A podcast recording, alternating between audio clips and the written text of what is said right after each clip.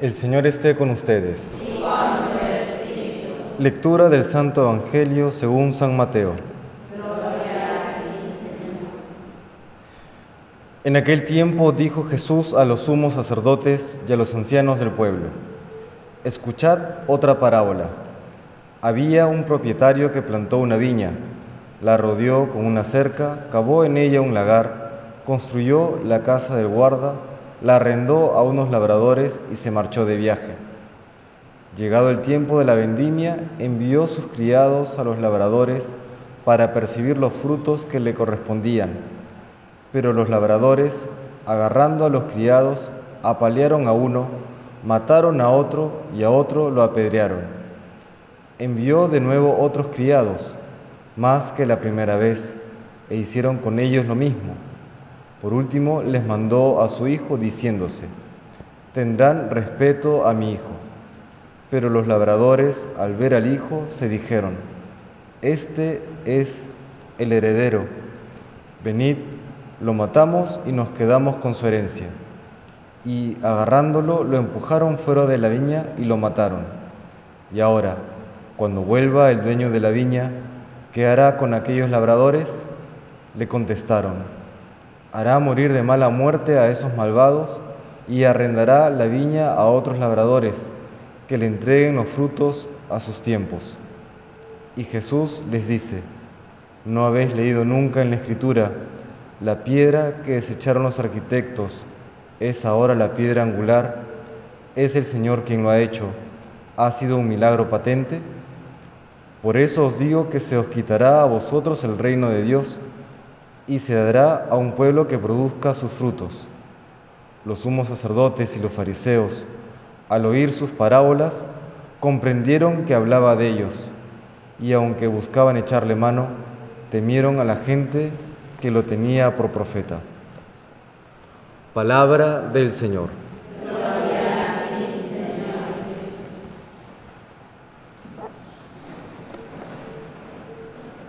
Creo que en medio de el momento histórico que estamos viviendo en que hay crisis de diferente índole, entre ellas hay crisis también laboral, comprendemos el gran don que es tener la posibilidad de tener un sustento material para nuestro día a día, para nosotros, en fin, todos aquellos que tienen o un trabajo eh, como dependiente o un emprendimiento personal pero es un regalo de Dios el que podamos sostener un medio para sostener, sostenernos materialmente.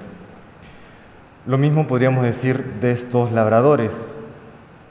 Era una bendición el hecho de que tuviesen también un lugar donde trabajar y que ellos se benefician, de hecho, de parte de la cosecha y seguramente también de aquel salario que tenía el dueño de la viña. Y sin embargo, lo característico de estos malos labradores es la ingratitud. Un obispo solía decir que el mayor pecado es la ingratitud, la ingratitud con el prójimo y la ingratitud con Dios.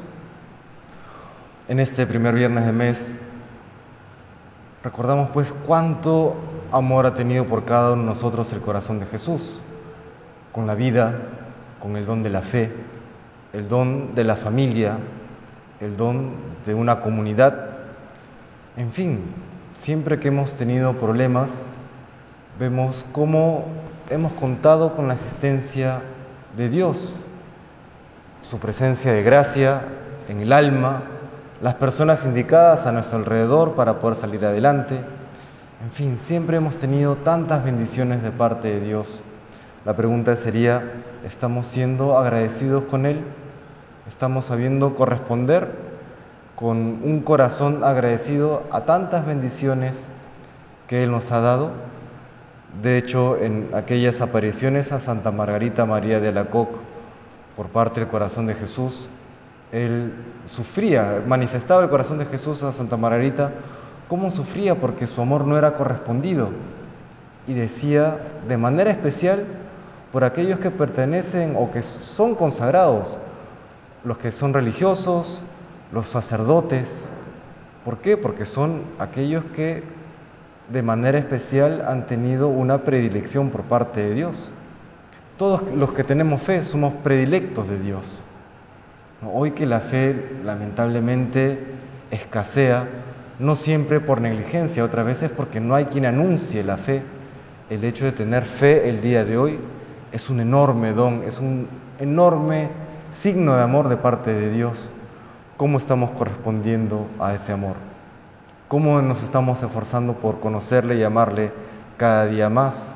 Por amarle a través del prójimo, del que nos necesita o del hermano o hermana que tenemos todos los días a nuestro lado.